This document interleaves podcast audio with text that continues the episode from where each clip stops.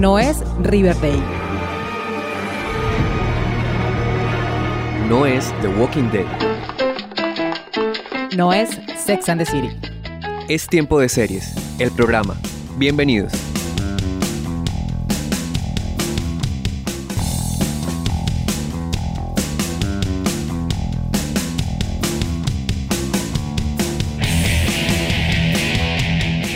Seriefilas y seriefilos del mundo, maratoneras empedernidas, consumidores de series. Bienvenidos a un nuevo episodio de la novena temporada de Tiempo de Series, el programa.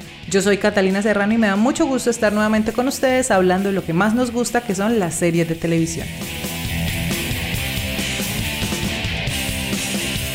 Antes de iniciar los avisos propagandísticos de siempre para aquellas personas que hasta ahora se están encontrando con este bello y maravilloso podcast y aquellas que lo siguen desde el origen de los tiempos, les recuerdo que me encuentran en mis redes sociales como arroba tiempo de series by cats, en Instagram y en el canal de YouTube. Y en Twitter me encuentran como arroba tiempo de series. Allí pueden dejarme sus opiniones, sugerencias, comentarios y recomendaciones seriéfilas para que sigamos creciendo en esta comunidad amante de las series.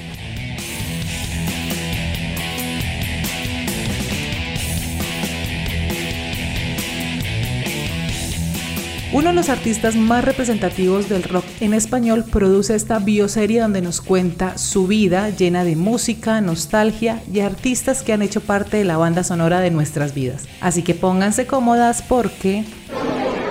¡Ey! Tenemos que hablar. El amor después ¿Cómo te llamas? Fito. del amor tal vez Fito qué? Paez. Se parezca a este rayo de sol. Él tiene talento para dedicarse a la música. No está en la calle. Escuchamos de fondo el tráiler de El amor después del amor, serie argentina que nos cuenta los inicios, la carrera, los problemas y el estrellato del cantautor argentino Fito Páez, uno de los máximos exponentes del rock en español. Dirigida por Felipe Gómez Aparicio y Gustavo Tobal, con la producción del propio Fito Páez, esta serie está basada en las memorias que el artista publicó el año pasado bajo el título Infancia y Juventud. Carrera, Charlie, todo no se puede, viejo. Gran parte de lo que soy como músico se lo debo a él. Tiene muerte cerebral. Muchas canciones, sí, pero no tiene ni un hit. En la esencia de las almas, Tenés una llamada de Buenos Aires. en la ausencia del dolor. El amor después del amor está protagonizada por Iván Hochman, que hace un papelazo metiéndose en la piel de Fito Páez, y junto a él están Micaela Riera, Gaspar Offenhenden, Martín Campilongo, Andy Chango, Mireya Pascual, Mónica Riola y Darina Butri, quienes interpretan a grandes y reconocidos artistas del rock argentino como Charlie García, Luis Alberto Spinetta, Fabiana Cantilo y a grandes actrices como Cecilia Roth, entre otros, unas actuaciones increíbles y que creo que es uno de los puntos más fuertes de esta serie.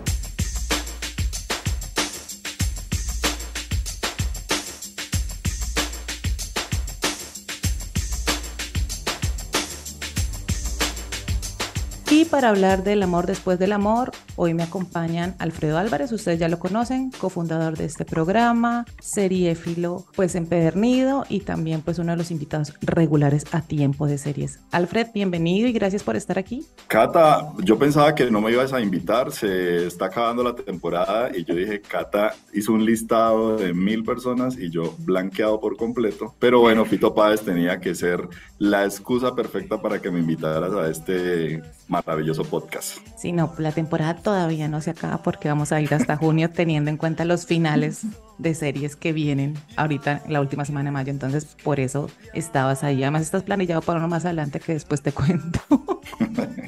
Ok. Y también me acompaña Diana Balaguer, también es una seriéfila empedernida, pero además es súper seguidora de Fito Páez. Ella está en Twitter, también nos hemos hablado por ahí. Nos conocemos de Twitter y es la primera vez que nos vemos. Entonces, Diana, pues muy contenta de tenerte en tiempo de series. Gracias por estar acá. Gracias a ti, Cata, por la invitación. Supremamente especial, como dices, eh, Tito hace parte de la banda sonora de muchos de nosotros, ¿no? No soy la excepción.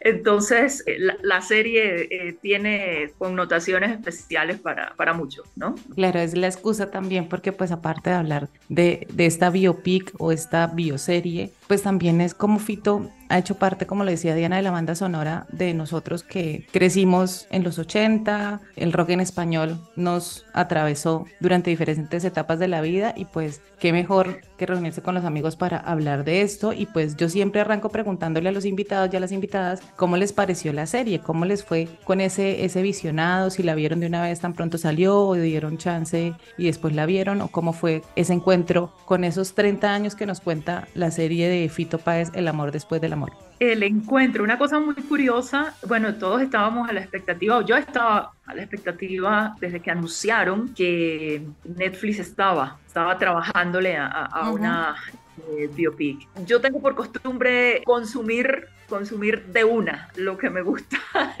no soy de ver un capítulo un día, otro al día siguiente y llevarlo con calma, y menos esta, ¿no? Entonces, fue un fin de semana de, de, corrido completo. La primera vez como quien se come un dulce sin pensar mucho en, solamente disfrutándolo, y ya la segunda vez la retomé con calma como para ponerle más atención a, ciertos detalles y a, ¿La viste dos veces? Sí, la vi dos veces ya.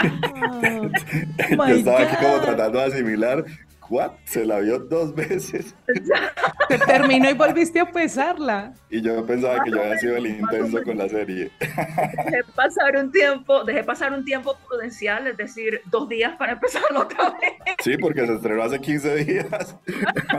dos días para empezarla nuevamente y como te digo, ya no, no devorarla, sino consumirla despacio. Pero espérame un momento, porque, o sea, eh, recapitulemos. Tú te sientas a verla y fueron seis horas y la sacaste la primera vez? Fueron dos fines, fue, fue un fin de semana. Un fin de semana. Ok, un sábado y domingo y ya. sale por pintura. Sí, salió. okay. salió. Y después dijo replay y ¡pum! arrancó otra vez. Exactamente, exactamente. Después llegó la invitación de Cata y tú dijiste, ahora sí la voy a ver con mirada de experta. Sí, ahora sí. Sería ahora sí la voy a ver. no quería decirlo, no quería decirlo. con ojos de serie fila y de comunicadora social. Pero es que sí, efectivamente por la invitación de Cata que dije la segunda vez tengo que verlas con más responsabilidad, ¿no? No, no, no comiéndomela rapidísimo, sino llevándola con calma y como revisando todos los aspectos, ¿no? Y de hecho la segunda vez fue mucho más productiva porque de veras se da uno cuenta de los detalles que, que pasó por alto. En la primera vez que la vi me centré en la música, creo que no, no, no fui la única a la que le pasó, y en las emociones que la música genera y, y, en la época a la que esta música que estás escuchando te devuelve o cómo marcó tu vida, bueno, las personas, bueno, eh, todo eso. Ya la, la, segunda vez la ves desde un contexto eh, distinto completamente. Asumes todo el entorno, eh, todo el contexto musical que es riquísimo, que trabaja la serie. A mí me llamó mucho la atención un comentario de Alfredo en Twitter que vi antes, antes de empezar yo a ver la serie y fue, la serie no se trata solo de Fito y en realidad creo que es una serie de tributo a ese, a ese mm. monstruo que es el, el rock en español, el semillero que es Argentina. El rock argentino. De genios musicales que es Argentina. Entonces ahí comienzas a ver, comienzas a ver cositas que no notaste pues en la, en la primera vez, ya, ya comienzas a, a notar personajes, por ejemplo, no Baglietto, no Spinetta, que obviamente son grandes, sino gente que, que estaba, que estaba allí de pronto como, eh, como Almendra, como Virus, que eran bandas que de pronto no teníamos mucho conocimiento y que de pronto la serie ha traído hasta nosotros, ¿no? Ha traído hasta nosotros y nos ha hecho abrir un poquito eh, el, horizonte si no lo teníamos abierto para la música de esa época, que, que es el contexto en el que Fito comienza a construir su carrera exactamente, no solamente como cantante, sino como, como productor, que también es supremamente valioso. Sí, es que además la serie se presta porque pues es una serie de ocho episodios pero los capítulos son cortos, son de 30, 35 minutos, máximo 40. Entonces, si se presta, nosotros la vimos en casa en un fin de semana también, 4 y 4. Y eso que tú mencionas es súper importante lo que hace la serie, que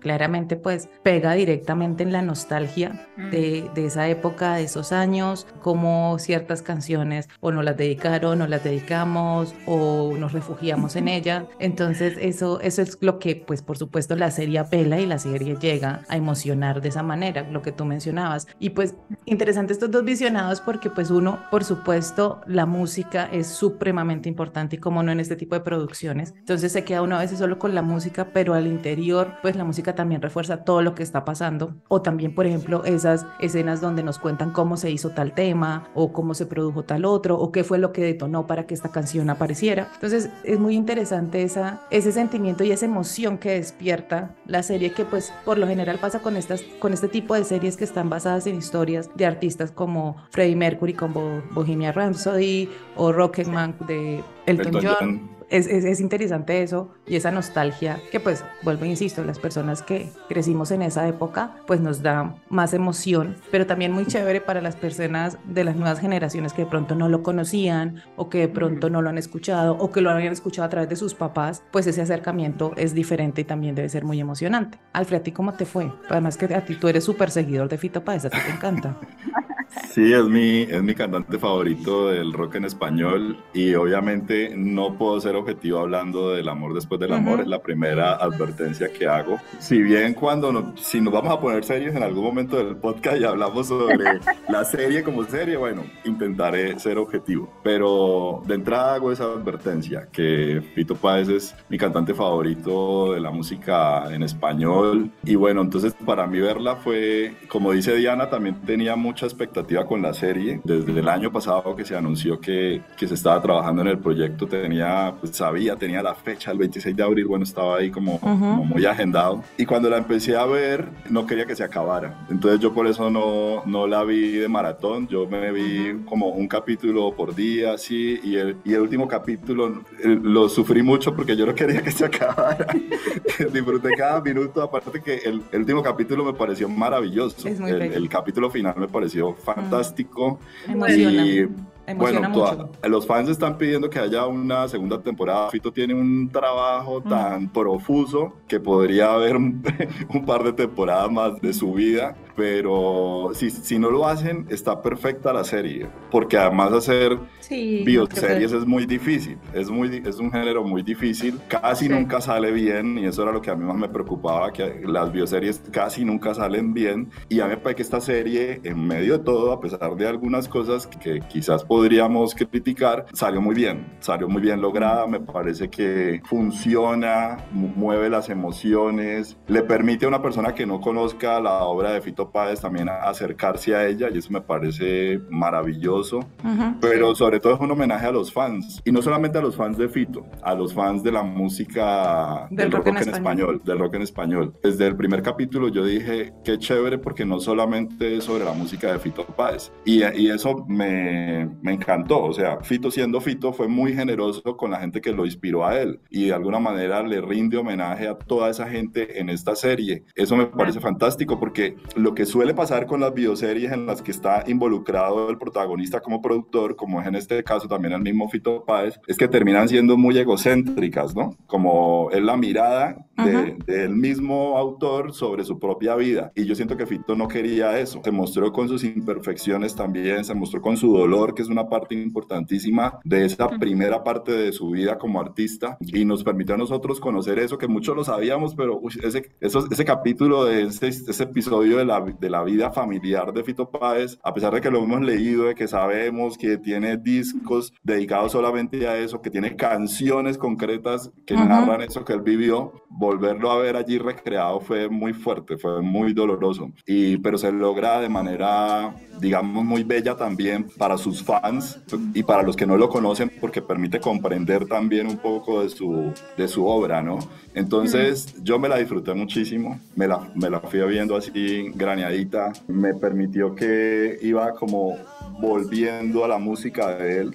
Yo soy más de la primera y la segunda etapa de Fito Páez que de la tercera etapa. O sea, yo, yo siento que mi, mi afición con Fito es el Fito de los 80s y los 90s hasta Abre de 1999. Si, yo, si bien yo sé que en el 2000 él tiene una obra súper profusa y tiene unos discos también increíblemente producidos, yo no logro ya la misma conexión con su música como la lograba con la música de los 80 y los 90. Pero bueno, en la obra no se cuenta sino El amor después del amor, que fue el primer álbum importante de él en los 90. Luego viene Circo Beat, que es un, un álbum importantísimo. Luego viene Euforia. Luego viene el trabajo con Sabina, que eso, eso sería una temporada fantástica. Imaginen un personaje de Sabina y la pelea que tuvieron ellos haciendo. Enemigo íntimo. Enemigos íntimos.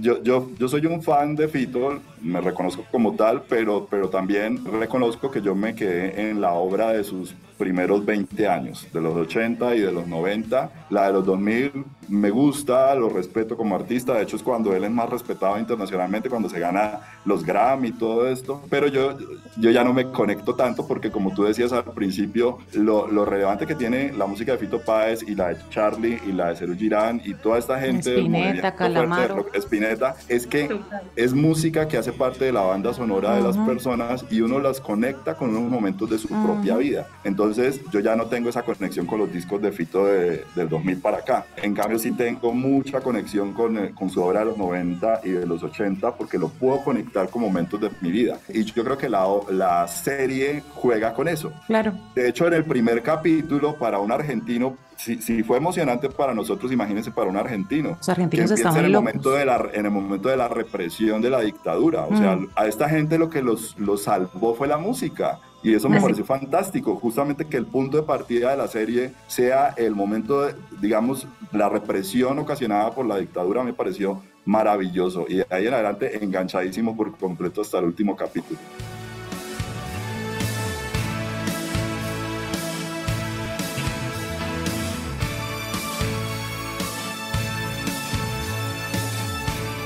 El ingeniero ha dicho algo, ha dicho algo que, de cariño ingeniero, ha dicho algo que compartimos plenamente y es el tema de que, hombre, apela a la nostalgia y nos da un contexto desde el primer capítulo, desde el primer capítulo no, desde el intro, si ustedes le ponen mm. al intro de la serie, te ubica completamente en el momento que estaba viviendo la Argentina cuando Fito comienza todo su, su trabajo musical. El primer capítulo, créanme que me pasó algo muy curioso, después de que Baglietto va a, verlo en ese toque y comienza la relación y lo invitan a, a, ensayar con ellos, yo no sé si ustedes le pusieron atención al sitio donde ensayaban, ¿no? Donde ensayaba la, la trova sí, Rosario, se llamaba. La trova Rosario. ¿Están debajo? Los trovadores de Rosario. Sí. están escondidos. Créeme que me remitió inmediatamente a películas como La Noche de los Lápices, a películas sobre... Sí, claro.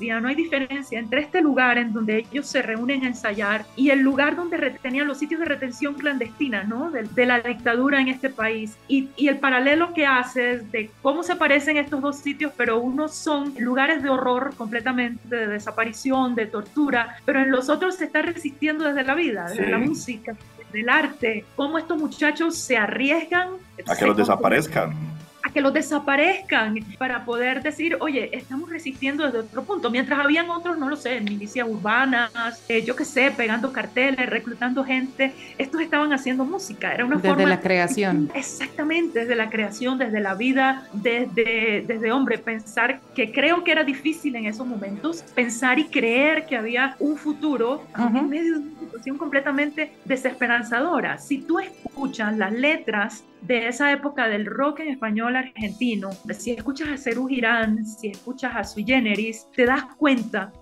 que son canciones totalmente, no sé, para mí son inocentes, son románticas, son canciones que, que, se ubican en un mundo completamente distinto a la realidad que estos jóvenes estaban viviendo. Eso por un lado. Otra cosa en la que, en la que estoy completamente de acuerdo con Alfredo es en que nos conectamos más con el fito de hasta el año 99. Les soy honesta, yo llegué hasta sí. Abre. Hasta Abre, total. Sí, yo creo que muchos, muchos somos de esa generación. Sí, Abre es mi punto de quiebre. Sé que después vino Sol, cuando llega Martín a su vida, cuando adopta, sí. pero siento que toda esa pirotecnia musical que hizo Fito desde el 84 hasta el 99 cesó en ese punto, ¿no? Es lo que permanece, ¿no? Porque finalmente, pues no es gratuito tampoco que El amor después del amor es el disco más vendido, más reproducido y el más importante del, del rock argentino, ¿no? O De sea, hecho, es el que le da título a la serie, ¿no? es el que le da título a la serie. Le ha celebrado todas las décadas. Con Alfredo estuvimos hace 10 años celebrando los 20 años del amor Y ahora después está de del amor. gira por toda América Latina con los 30 años con de- los 30 del años del amor después del amor. Entonces, claro, es un punto, pues así termina la serie como con este culmine de, de su obra y no es que ahí finalice, sino que pues eso fue partió, es un parteaguas total. su momento culmen. Sí, y es un parteaguas de, de su producción musical y como de todo lo que refleja ese disco y pues para la Argentina y para los amigos argentinos pues es también un, un gran disco y lo que decías ahorita Diana, como si para nosotros nos emocionó y que nosotros lo vimos desde acá y todo lo demás pues para ellos los argentinos estaban pues emocionadísimos con la, con la serie y recordando los lugares, las locaciones, ya vamos a entrar a hablar de los personajes pues como estos personajes que se encuentran ahí eh, en la vida de Fito y que pues para muchos también hacen parte como de todo ese background que tenemos y como de lo que escuchábamos nosotros también. Entonces, claro, la serie llega a movilizar y llega a sacudir todo eso que emociona tanto y pues tampoco es gratuito que actualmente pues todas las fechas de El amor después del amor, los conciertos que va a dar Fito en América Latina ya estén sold out porque también movilizó que la gente terminara a ver la serie como los que no han comprado boleta, como un amigo por aquí, terminó comprando boleta y se vaya para el concierto. Y hay otra cosa que tú dices, y, y Alfredo lo mencionaba también, lo de las bioseries, sobre todo que Alfredo decía que a veces no, no salen bien. Las biopic es muy, es un género muy difícil porque es abarcar la vida de una persona. Y una Puede persona salir muy, súper- muy bien o puede salir desastroso.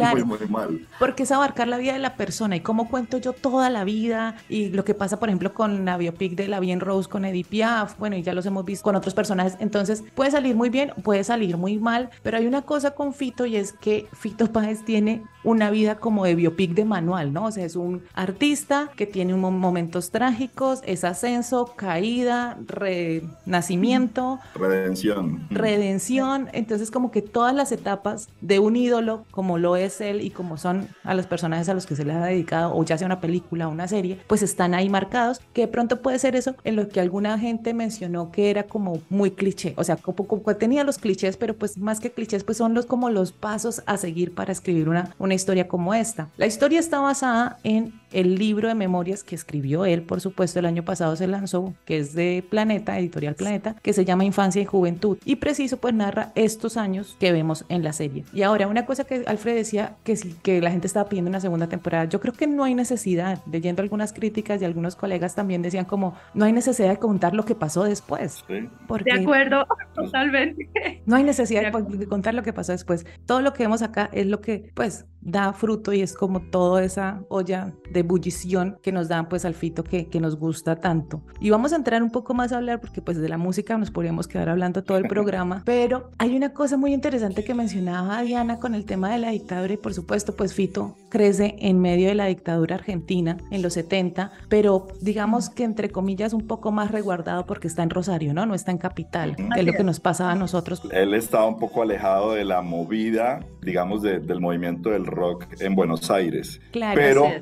Rosario tenía su propia dinámica. Por Era eso la él trova. entró dentro de los trovadores de Rosario. Claro. Y cuando esos trovadores de Rosario permean el movimiento del rock de Buenos Aires, el rock de Buenos Aires cambia por completo. O sea, es- e- esto plantea otro surgimiento de otro tipo de, como otra vertiente del rock otra argentino. vertiente. Y que, por ejemplo, que es algo cuando el papá le dice como, listo, vas a ser músico, pero por aquí, no te vayas para Capital, porque en Capital la cosa está muy caliente. Y cuando él llega a Capital, que ya, ya son los 80, pues la dictadura como que ya está por pasar o ya Estaba pasó. terminando, así. terminó en el 83. Sí, el terminando. 83. Y que lo vemos ahí como cambia también la música, porque entonces Charlie llega con un nuevo, nu- nuevos sonidos, ¿no? Con todo lo electrónico y no sé qué y sí más. Y cambia Sí. completamente también el movimiento. Y ahí vemos personajes como Charlie García y como Fabiana Cantilo, Fabiana. que van a ser súper importantes en la vida de Fito Páez. Y aquí sí, mención de honor, pues algo que se le debe reconocer a la serie, por supuesto, y que es brillante, es el casting y El las, casting. inter- las interpretaciones son maravillosas. Hablemos de eso un poquito. antes de que nos metamos ya en materia con los personajes, uno a uno, retomando algo que decía Alfredo, y es que las biopic tienen el riesgo de ser egoístas, ¿sí? de centrarse solamente en el personaje, de endiosarlo y, y demás. Me encontré sin querer un comentario en redes sociales que decía que el enfoque que tiene el amor después del amor, mostrándonos toda la escena musical argentina de la época de los 80 y de los 90, no es solamente como un tributo, sino que sabían que si se enfocaban solamente en Fito, la cosa podría no funcionar, ¿no? Entonces abren, el, abren el espectro, ¿no? De la historia y, nos muestran a, todos los monstruos, como digo yo, de esa época, lo que de pronto abarca otras generaciones, ¿no? Sí. Eh, y, y su generis son muy anteriores, son anteriores a nosotros, ¿no? Entonces, pero llegaron hasta nosotros. Son anteriores hasta el mismo Fito, porque vemos a Fito chiquito sacando un disco de sui generis. Y en el último capítulo se nos muestra en, un recuerdo a él escuchando de niño a, a sui generis. Totalmente, totalmente. Me parece conmovedor eh, viendo él a Anito Mestre y, y, a Charlie. De hecho, Fito ha dicho en unas declaraciones que la descarga eléctrica que había en ese lugar el día de ese concierto era una cosa impresionante, impresionante. Se sentía cómo, cómo, cómo estaba la energía en el aire. Entonces, bueno, tomando esto como plano general, el hecho de que haya otro tipo de personajes que, que siento que tienen una relevancia paralela a la del protagonista, e, es decir, no son secundarios, Charlie no es secundario, Fabi no es secundaria, Baglietto, Spinetta, que son personajes muy bien logrados, ¿no? El casting, como dice Cata, es, es maravilloso, algunas personas han hablado de que se sacrificó un poco la calidad actoral buscando el parecido físico, la mimesis de los actores con los personajes reales. No sé si será romanticismo, el mío, no sé si será que, bueno, por, mi vínculo emocional con, con, la música y con, y con el protagonista, pues yo los vi maravillosos a todos. no, en serio, creo que, que, creo que es un Charlie García muy bien logrado. Eh, créeme que al flaco Espineta yo lo adoro, pero verlo, la persona detrás de la música, la persona detrás de los temas, ver el ser humano que, que le dice a, a, Fito en ese capítulo, yo creo que fue la, la primera, yo, yo, soy dura para llorar, pero en ese capítulo se me tomó una y es bastante decir, cuando se lo lleva a su casa, se lo encuentra en la casa, en, en la calle después de, de, de, esa escena icónica de Voz o Voz, y se lo lleva a su casa a compartir con sus hijos y después le dice, listo, nos vamos a Rosario esta noche, tienes que presentarme a tus abuelas. Eh, siento que estos personajes, no sé si la calidad actoral sea la mejor, pero lograron desarrollar una conexión emocional con el público, lograron transmitirnos tal vez eso, yo no sé si todas las relaciones eran color de rosa, eh, con Charlie, por ejemplo, que, que es una persona sumamente compleja y difícil, si todo fue amor y rosas como de pronto la serie nos plantea, pero el casting es, jugó un papel definitivo para lograr que, que nos conectáramos con la serie.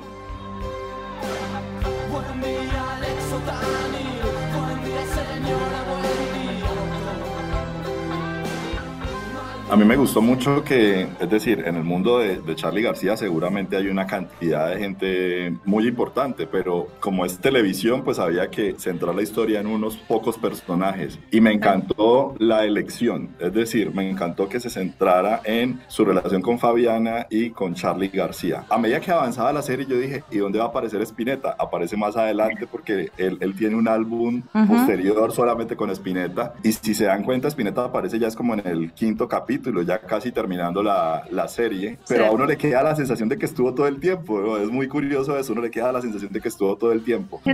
Yo me preguntaba era, ¿a qué hora va a salir Cecilia Roth? Porque eso fue algo que me pasó también. Aparece en los dos últimos capítulos. Claro, sí. y últimamente es, me han empezado a seguir eh, personas de Argentina muy queridas y tal, y cuando yo puse como, yo estuve haciendo como comentarios en el Twitter, yo puse una foto de la actriz que interpreta a Cecilia Roth, y pues a Hoshman, que es el que hace de Fito, y yo dije como Cecilia Roth es mi chica Almodóvar favorita, pues una de mis chicas Almodóvar favorita, hablábamos, no sé qué, pues, y esta pareja a mí me encanta. Y una chica argentina me escribió como, Fabi Cantilo, por favor, haz mención de la, de la actriz que interpreta a Fabi Cantilo, porque es maravillosa. De pronto en Colombia increíble. no les pegó tanto Fabi Cantilo con Fito. Pero sí, es que aquí era, no, aquí no llegó. Aquí era la pareja. Aquí muchos año. conocimos a Fabiana por Fito, porque pues Fabiana está es. en todos los discos de Fito de su Total. primera etapa. Y por ejemplo, Dos Días en la Vida, pues los que somos fans de, de Dos Días en la Vida, pues amamos a a Fabiana Cantilo, pero no conocemos ni se conoce de manera Música. generalizada su música, como, como si se respeta tanto en Argentina. Es que ella se considera como la reina del rock argentino. El, el rey es, es Charlie y la reina es Fabiana. Entonces me parece maravilloso que Fito haya, le haya dado esa importancia. Ella sigue siendo una mujer, como de hecho se dice al final de la serie, muy importante en su vida. y Sigue cantando con ella. Ella es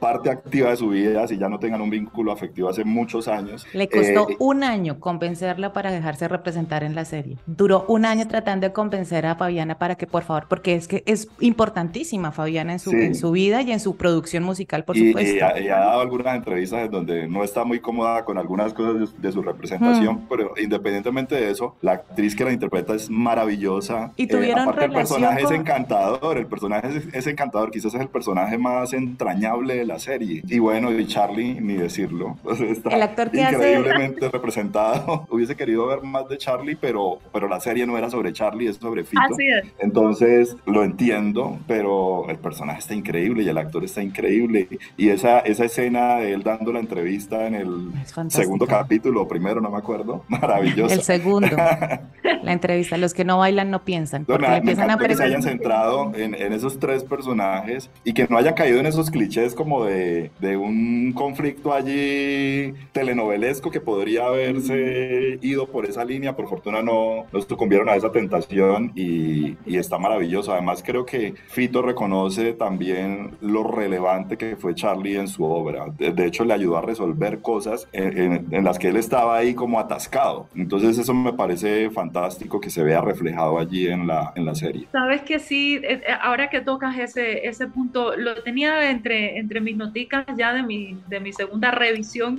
de la serie y es, Pito no es un personaje fácil, es decir, eh, los rulos te enamoran, eh, esa, esa voz tan pausada que tiene, tan, tan suavecita que tiene Iván Hochman, también uno como que venga, sí, haz todo lo que me digas, pero es un personaje complejo también y lo vemos en, el, en la discusión de pronto o en la relación a veces tensa que tiene con sus, con sus productores, con sus managers. Estamos hablando con Alfredo Álvarez y Diana Balaguer sobre El amor después del amor, la bioserie sobre Fito Páez en Netflix. Vamos a hacer una pausa y ya regresamos. Te vi, juntabas margaritas del mantel. Ya sé que te traté bastante mal. No sé si eras un ángel o un rubí. O simplemente te. Únete a la comunidad de seriéfilos y seriéfilas más grande del mundo siguiendo las redes sociales de Tiempo de Series by Cats en Facebook, Twitter e Instagram. Y escúchanos también cuantas veces quieras en Spotify, Evox y Deezer y demás plataformas de audio.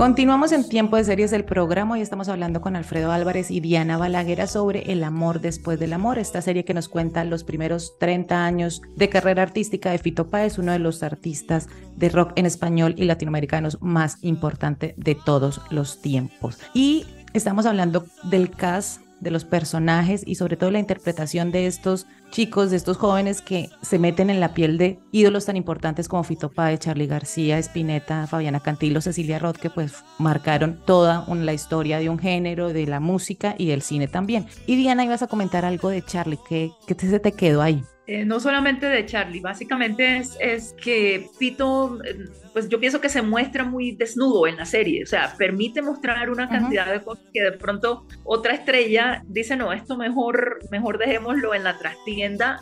Y, y es que el, el- el hombre muestra los momentos en que otros le ayudaron a, a perfeccionar eh, lo que estaba haciendo. Muestra que fue un, un discípulo de alguna manera, muy juicioso. Claro. Cuando Charlie sugiere en un capítulo, bueno, quita esto, déjalo que suene de tal manera y queda mejor. Y me llamó mucho la atención sobre todo cuando están produciendo giros eh, que ya tienen más de 24 horas, casi 24 horas de estar encerrados en el estudio y hay algo que no les da, hay algo que no les da, no le encuentran el feeling a, a la tonada y Tweety llega y dice, déjame probar algo y se va con el teclado para mí fue una sorpresa, incluso un golpe, que toda la vida pensé que lo que estaba sonando era un bandoneón. Cuando veo que el hombre saca la melodía de un teclado, dije, por Dios. Esa secuencia es súper linda, súper linda. Claro que sí, claro que sí, cómo se abrazan después de que, de que consiguen de verdad lo que estaban buscando. O sea, muestra un proceso de creación colectiva. Fito no se, no se abroga, como quien dice, todos los créditos de su obra su trabajo.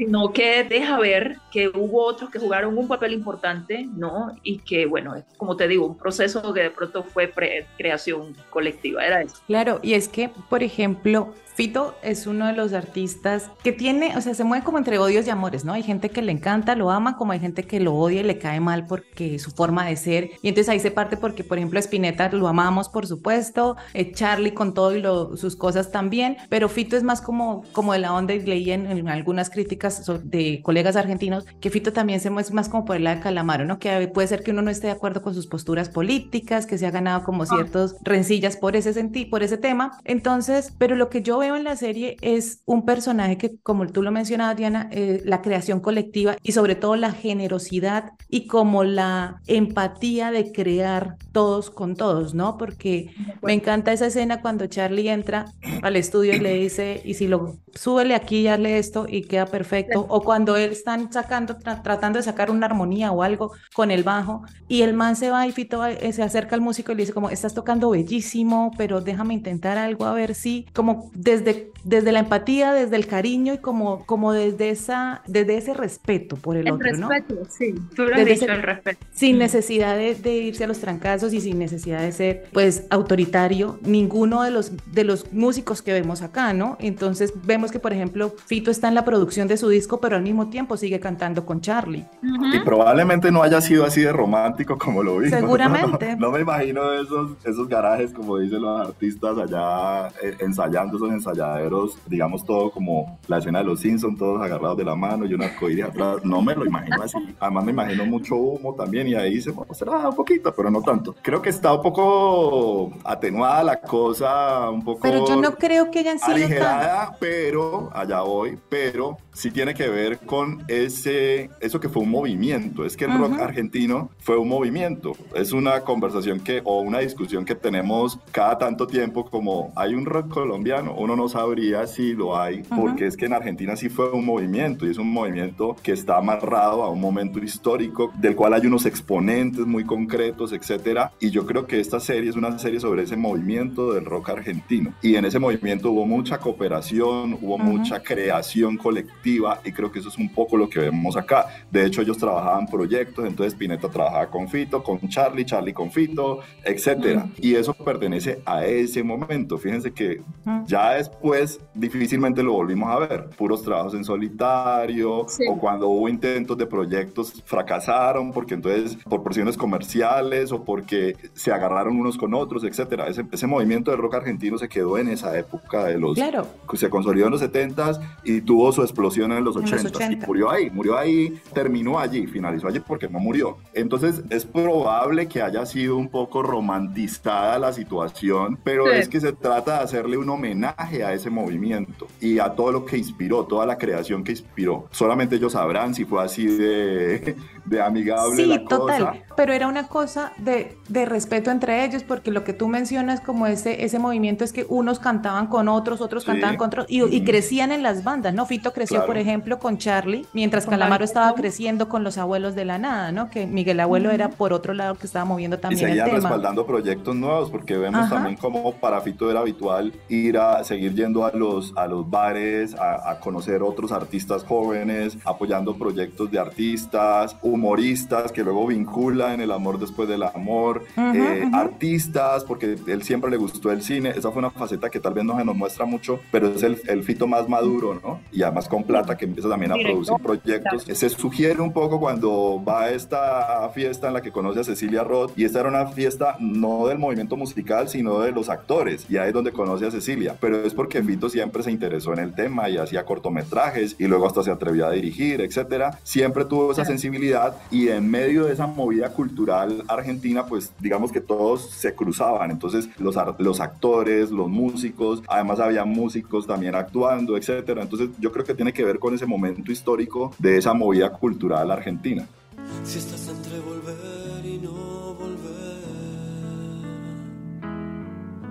si ya metiste demasiado en tu hay unos reels buenísimos en la cuenta de Netflix sobre, por ejemplo, el behind de la serie, los actores hablando y, por ejemplo, el actor que interpreta a Charlie García, que se llama Andy Shango. Es fantástico como arranca porque dice como uno se pone el bigote y ya cambia todo. Sí, Me convierto. me transformaba. Y las chicas que son Micaela Riera, que es Fabiana Cantilo, que es, es calcada, parece como si fuera un clon, y Darina Burki, que es Cecilia Roth. Las dos actrices pudieron acercarse a ellas a hablar el tema de la voz que mencionaban ustedes ahorita de Fabiana Cantilo, que la voz de Fabiana es igualita. Entonces hubo un trabajo ahí también muy cercano con ellos y, y hay unas entrevistas, hay unos reels donde uno puede ver la entrevista, por ejemplo, de Micaela a Fabiana o de Darina a Cecilia A Cecilia. que es muy, muy chévere. Y vamos a entrar a hablar aquí algo de lo que a mí me gusta, porque claro, estamos hablando que el rock, que la música, cómo se creó este movimiento, no sé qué, bla, bla,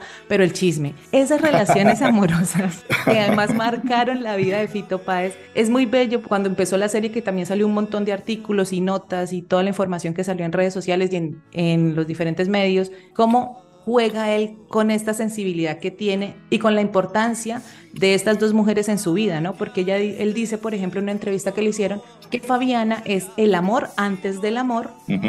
y Cecilia, Cecilia es del amor después del amor. el amor después del amor. Y es muy bello cómo ellos han mantenido sus vínculos y sus relaciones y son cercanos y se quieren mucho. Fabiana dedicó un, un tweet cuando se estrenó la serie diciéndole cuando pienso en usted, vos fue amor. Y es muy bello que después de tantos años eso esté ahí y, y eso también, por supuesto, alimentó el visionado, alimentó la serie y esas relaciones y cómo se crean esos vínculos entre ellos, pues los vemos en la serie y también pues ya, por supuesto, también como dice Alfredo, de manera atenuada y un poco romantizada porque la realidad pues es un poquito más complicada de lo que vimos, ¿no? Sí, claro. Oigan, hablando de chismes, a mí me sorprendió, por ejemplo, esto del usted de Fabiana con Fito, porque yo no pensé que en algún lugar de Argentina se ustedeara. Me llamó la atención. Yo llegué, yo dije, me siento como con Cata, que a veces nos tuteamos y a veces nos. ¿Usted cómo está? Oiga, más o menos así, y me pareció fantástico que eso lo llevaran en la, en la construcción del personaje. Pero, Cata, tú que has estado por allá, ¿hay una zona de Argentina donde se No tratan sé. de usted o qué?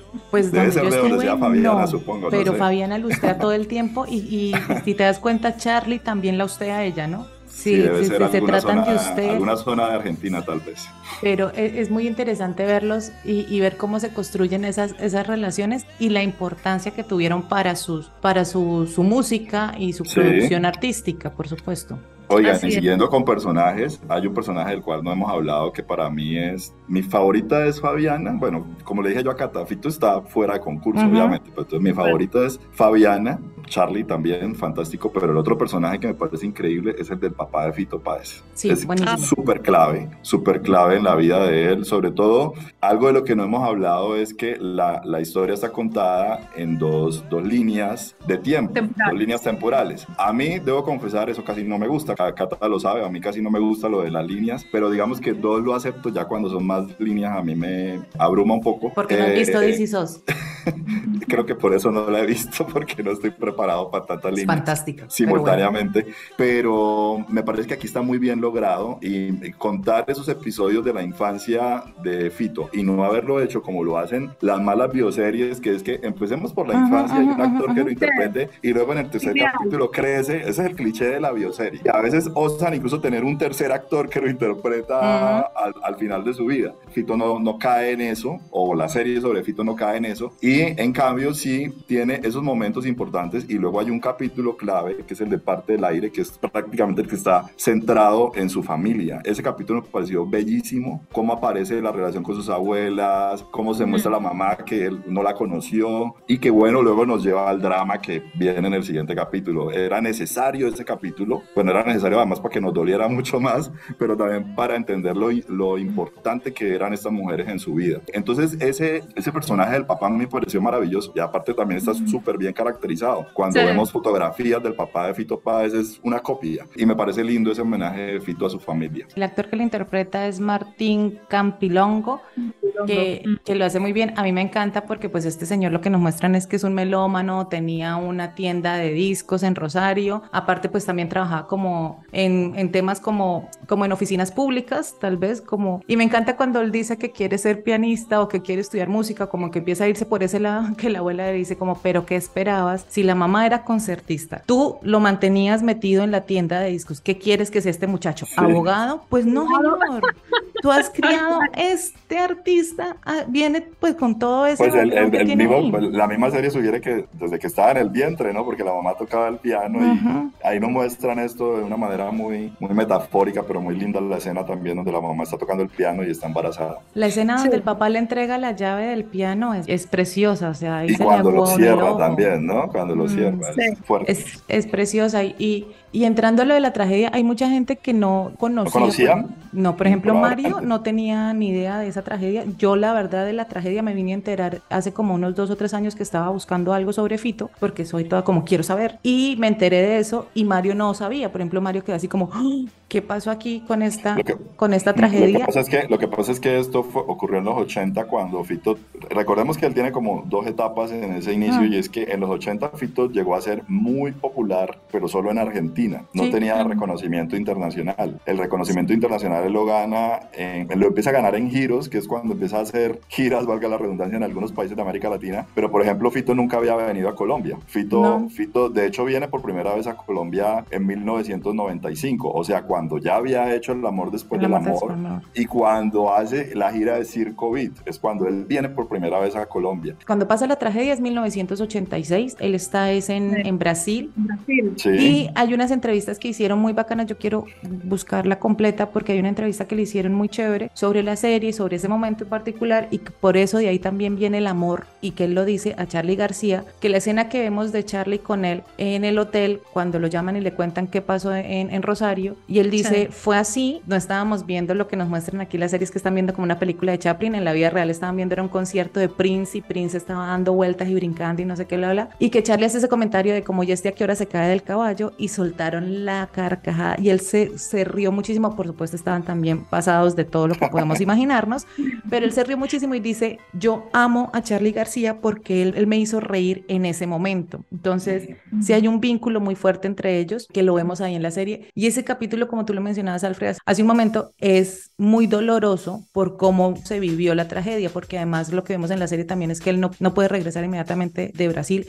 Sí, se, se le acusó y todo. Se le acusó, lo, lo trataron como de tener problemas con el narcotráfico y bueno, había un montón de, de, situaciones muy complejas y es ahí donde vemos pues como la caída del, del, ídolo y la caída del artista pues de este momento tan oscuro, pero también vemos otra situación que ya, tal vez ya lo hemos visto en otros documentales y pues quienes seguimos el rock en español sabemos, y es que cuando él empieza, quiere volver a grabar y se, cuando se va para Europa, que lo que pasaba en Argentina es que no había plata y se podía grabar el disco, pero pues no había quien comprara el material para hacer los LPs estaba muy caro, entonces hubo también, en ese momento hubo una recesión muy fuerte en Argentina que también hizo que muchos artistas les tocara irse para, para Europa. Tal cual, eh, de hecho em, el medio musical es el medio artístico en general, no solamente la música, ¿no? El cine, el teatro, a mí me parece que tienen un nivel de, de toxicidad por competencia, por ego, por, bueno, tantas... Y eh, me parece que la, la serie muestra como como otro lado de la moneda, ¿no? El otro lado de la moneda con este ambiente. Y es que, pues hombre, Fito está rodeado. O sea, hay gente que lo rodea en los momentos más críticos de su vida. Está Charlie, no lo muestra la serie, pero creo que la novia de Charlie, también una brasilera, también lo, lo acompañó como en el, momento en que él recibe en Brasil eh, la noticia del de, asesinato de sus abuelas y de la empleada. La misma Fabi, que como decíamos hace un rato, a pesar de que ya no había una relación de pareja, ella se lo dice, le dice, usted nunca me va a perder. Sí, siempre está allí, siempre está allí para, para él. Espineta, que vuelvo y digo, vuelvo y digo, para mí fue una, una un personaje entrañable de ver la calidad humana del artista, mirar cómo era amigo de los amigos y, y cercano, como Fito le dice en un momento antes del concierto, le dice, no voy a poder, yo me voy a equivocar en tus temas, le dice, no hermano, podés. Pero ese podés es, es de ánimo, es de tenés que, tenés que, y es la única manera de, de, salir de, de, salir de. Entonces, eh, sí, pues no sé si habrá sido, sido cierto, yo siento que hay una alta dosis de, de romance y de peace and love, como yo, le, como yo le digo, hay una alta dosis de romance, sobre todo sabiendo uno que de pronto eh, las cosas no fueron realmente así, pero creo que si, si el protagonista quiso mostrarlo de esa manera, es porque en realidad se sintió, se sintió rodeado, apoyado, arropado en esos momentos pues tan, tan tremendos. Y por su familia, su tía, tía Sí. Charo, eh, su tío, eh, ¿cuál es el apellido del, del señor? Se me olvida, el esposo de Charo, que también está, está muy pendiente de allí. De alguna manera yo siento que, que hay momentos en que él asume como la autoridad del papá que ya no está, ¿no? Eh, cuando le dice, El no médico. puedes venir. Sí, el médico, exacto. No puedes venir y no estoy, no estoy tomando el pelo, esto es serio. No puedes venir, en algún momento más vas a estar, lo acompaña la policía y bueno. Yo pienso que pues, es, es de sobra sabido que la vida del artista no es un camino de rosas, ¿no? Y que hay tragedias personales detrás de cada uno de, las, de los grandes personajes de la, de la pantalla o de la música. Pero creo que la serie logra, logra darle como ese tinte humano y a pesar de la tragedia no se vuelve lastimera de alguna manera y ujú. me gusta mucho que hayan logrado ese punto, ¿no? Mostrar la tragedia, las cosas como fueron y cómo eso marcó la vida del artista y cómo inspiró su obra, pero sin volverse, eh, volverse un tema de lástima, ¿no? Y no cae en la truculencia, de hecho solo se Ujú. nos muestran como pinceladas. Tal vez las escenas más explícitas frente a la tragedia son en el último capítulo, Al final. que deja- Sí. muestra de manera un poco más explícita lo que sucedió, pero el resto todo fue muy, muy sutil y tampoco cayó en el cliché como del drama judicial que podría también haber seguido por esa línea de cómo Claro. se esclareció eso, no, al final simplemente capturaron al tipo y ya, y se cierra como esa, esa historia. Lo más importante era mostrar cómo esto influyó eh, o influenció en su, en su próximo disco que fue Ciudad de Pobres Corazones. Eso, es- eso era lo más importante en ese momento de la historia. Pero ese momento también sí deja ver la negligencia de las, Claro, de las luego. entidades oficiales, ¿no? Y de la luego. y, de los cómo- prejuicios con y de los los artistas, ¿no? prejuicios con los artistas y que fue lo que nos muestran es como que es la tía la que se da cuenta que faltan algunas joyas de la abuela, pero los otros están empecinados como en que el caso se cierre y ya. Entonces eso también me parece interesante cómo lo muestran. A mí también me gustó lo que mencionan ustedes que son muy, muy sutiles cuando se acaba ese capítulo donde pasa la tragedia. Yo dije como, ay, mira, no, no mostraron tanto, pero claro, en el último capítulo sí lo van Sí. develando y sí se siente muy, Sí. muy fuerte, que también tuvo que haber sido muy difícil para él cuando lo estuvo escribiendo en su libro y ahorita revivirlo en la serie. Sí. Yo creo que también la serie le sirve a él como para una catarsis, ¿no? Porque también se siente eso, como una catarsis de, de contar como todo esto y desde la música cómo se transforman o cómo él transformó esas situaciones. Eh, Creo que para él también fue un ejercicio catártico. Yo aquí inventando y creyendo que soy súper. Es, es increíble ver o escuchar un álbum tan oscuro como Ciudad de Pobres Corazones del año 1986 y luego escuchar un álbum tan lleno de vida como es El Amor Después del Amor, por ejemplo. Es que son opuestos, totalmente opuestos. Ujú. Esto es una conversación trasnochada porque pues es el, álbum, el Amor Después del Amor es de, de 1992. pero la serie es tan buena que pone el tema otra vez en conversación, ¿no? Entonces es interesante ver cómo un artista tiene esa capacidad, ¿no? Yo siento que esa catarsis él ya la hizo hace casi 40 años con ese Sí. disco, con Ciudad de Pobres Corazones, pero claro, luego lo plasma en sus memorias y yo viendo la serie yo decía, pues madre, qué fuerte debe ser para este man ver esta serie, o sea, porque es volver uno ahí a revivir, Revivir. una cosa tan dolorosa. Poner el Eh, dedo en la llaga. Lo admiré mucho, ¿no? O sea, tal vez uno, hay que tener muchos cojones para uno aceptar que se reconstruya un episodio de la vida de uno tan fuerte, tan profundo. Pero era necesario, porque este es clave en la obra de él.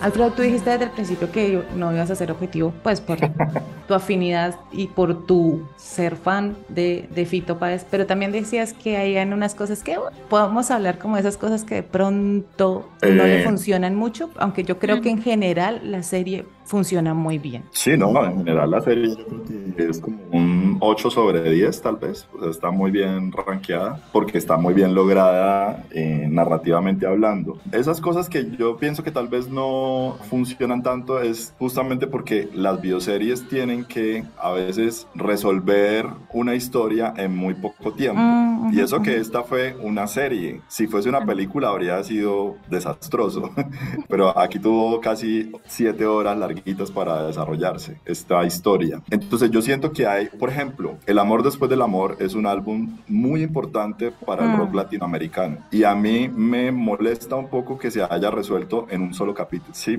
O sea, yo creo que eh, esto daba para mostrarse un poquito más y esa secuencia final donde nos muestran cómo van apareciendo tantas canciones, es que este disco no tiene canción mala, este disco es increíble, o sea, este álbum Y es... todas las colaboraciones que tuvo. De hecho, en, en los rankings de, de la revista Rolling Stones está entre los álbumes más importantes de la música en español, etcétera. Y este, esto tiene una serie de exploraciones de, de la música latinoamericana, aparece Mercedes Sosa, bueno, un, un poco de cosas que en la serie no se nos cuentan.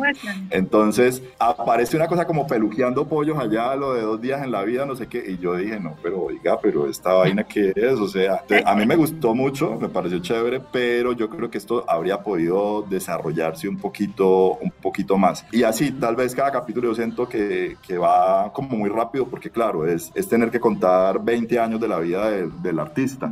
Eso sería un poco como lo que yo mencionaría, porque a nivel actoral me parece que está increíblemente lograda, eh, a nivel de caracterización también, y algo que no hemos hablado, la dirección de arte es bellísima, o sea, Ajá. se reconstruyen muy bien las, las tres décadas que aparecen allí, los 70s, los 80s, incluso los 90s al final, se ven la ropa también, me parece increíble también el trabajo con el vestuario. Algo que a mí me preocupaba mucho era, y aquí es un, un homenaje a Juliana Baunza, que se logre bien lo de la peluca en Fito Páez, porque habría podido ser un desastre, y está muy bien, el tema del, del maquillaje y peinado está muy bien logrado. Este es un actor que tiene 29 años y empieza interpretando a un Fito de 15 años, o sea, realmente está muy bien, muy bien logrado el tema del maquillaje y el, y el peinado, como se dice en la industria. Nosotros no somos argentinos, pero pues uno tiene muchas referencias de la cultura argentina por el cine y, y uno ve allí el Rosario, ve Buenos Aires, lo que decía Diana, la conexión con otras cosas que hemos visto ya en el cine, con La Noche de los Lápices, etcétera. Entonces, eso me parece maravilloso en la, en la serie. Creo que los problemas podrían ser más a nivel del, del guion, pero son consecuencia del hecho de la, la necesidad de contar un, un episodio relativamente largo de la vida de un personaje en tan poco tiempo. Largo y rico, ¿no? Eh, Sí. el hecho de que, por ejemplo, lo que tú dices, que eh, todo el tema de, de- de creación de- del amor después del amor haya sido como peluqueando bobos. y si nos vamos un poquito más allá, eh, eh, nos devolvemos como pronto un poquito al, al- principio de la conversación, estoy de acuerdo con Cata y digo, es complicado, sí, eh, resumir un periodo tan largo y tan rico, pero si me preguntas, yo lo dejo allí. Allí tendré- tiene un final digno, tiene un final... eh, Perfecto. acertado. Sí, creo que, que una segunda parte, así la gente la pida, no tendría la fuerza que, que No. esta ha tenido. Y, y creo que ahí influirían dos cosas. Primero, el tema de que el gran público, ¿sí? Eh, que llenó la sala, por decirlo de alguna manera, llenó la sala del streaming con esta serie, ya vio colmadas sus expectativas. Ujú. Por una segunda parte, la considero innecesaria y si la hay, no sé si la vería realmente. Yo, no. yo vería, yo la vería si se centra solo en los 90, porque para mí el Fito de los 90 sigue siendo supremamente divertido. Pero no, si quieren saber Pero- más, busquen en Google. O sea, No, claro, y tal vez en términos audiovisuales ya no haya tanto de dónde agarrarnos, porque es que el Fito de los 70 y 80 sí tiene toda una historia de tragedia, ¿me entiendes? De tragedia griega para contar. En cambio, el Fito de los 90 no tanto, pero solamente por pura pataleta de aficionado realmente. Sí, sí, sí. Pues Diana, Alfred, muchísimas gracias por estar hoy en Tiempo de Series, el programa de verdad muy entretenida y divertida, la, la conversación alrededor del amor después del amor, esta serie que nos cuenta los primeros 30 años de vida artística de Fito Páez y pues es muy interesante cómo la conversación fluye pues alrededor de un artista que hace parte de nuestras bandas sonoras, por supuesto. Muchas Gracias, gracias, Cata. Cata. Gracias por este rato tan, tan bueno, tan rico, de verdad que, que, sí. Y que sea la oportunidad para invitar a los que de pronto no han explorado como a fondo todo el espectro musical de esa época. Yo llevo haciéndolo tres semanas, bandas que no conocía y que son excelentes, que sea esta la oportunidad para, para retomarlo y para saber que, que caramba, el, el, rock latinoamericano tiene un precedente de oro, de lujo en, en la música argentina.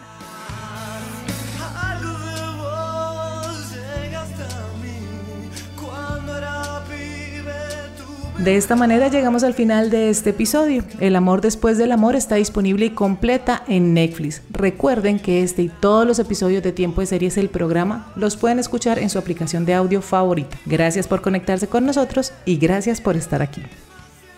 Tiempo de Series el programa es una idea original de quien les habla, Catalina Serrano, con la producción de Julián Cala. Tiempo de Series es posible gracias al apoyo de la emisora virtual Estación V de la Facultad de Comunicación Social Periodismo de la Universidad Pontificia Bolivariana en Bucaramanga. Para apoyar este proyecto, las invitamos y los invitamos a que nos den una puntuación en la aplicación de audio donde nos escuchan. Comenten, compartan y recomienden este podcast entre su círculo social para así llegar a más seriéfilos y seriéfilas que siempre están buscando qué ver los fines de semana. Todas, absolutamente todas estas acciones nos motivan muchísimo para seguir haciendo este programa y seguir generando comunidad alrededor de lo que tanto nos gusta, las series de televisión. Así que sigamos conversando. Nos escuchamos en una próxima. Chao.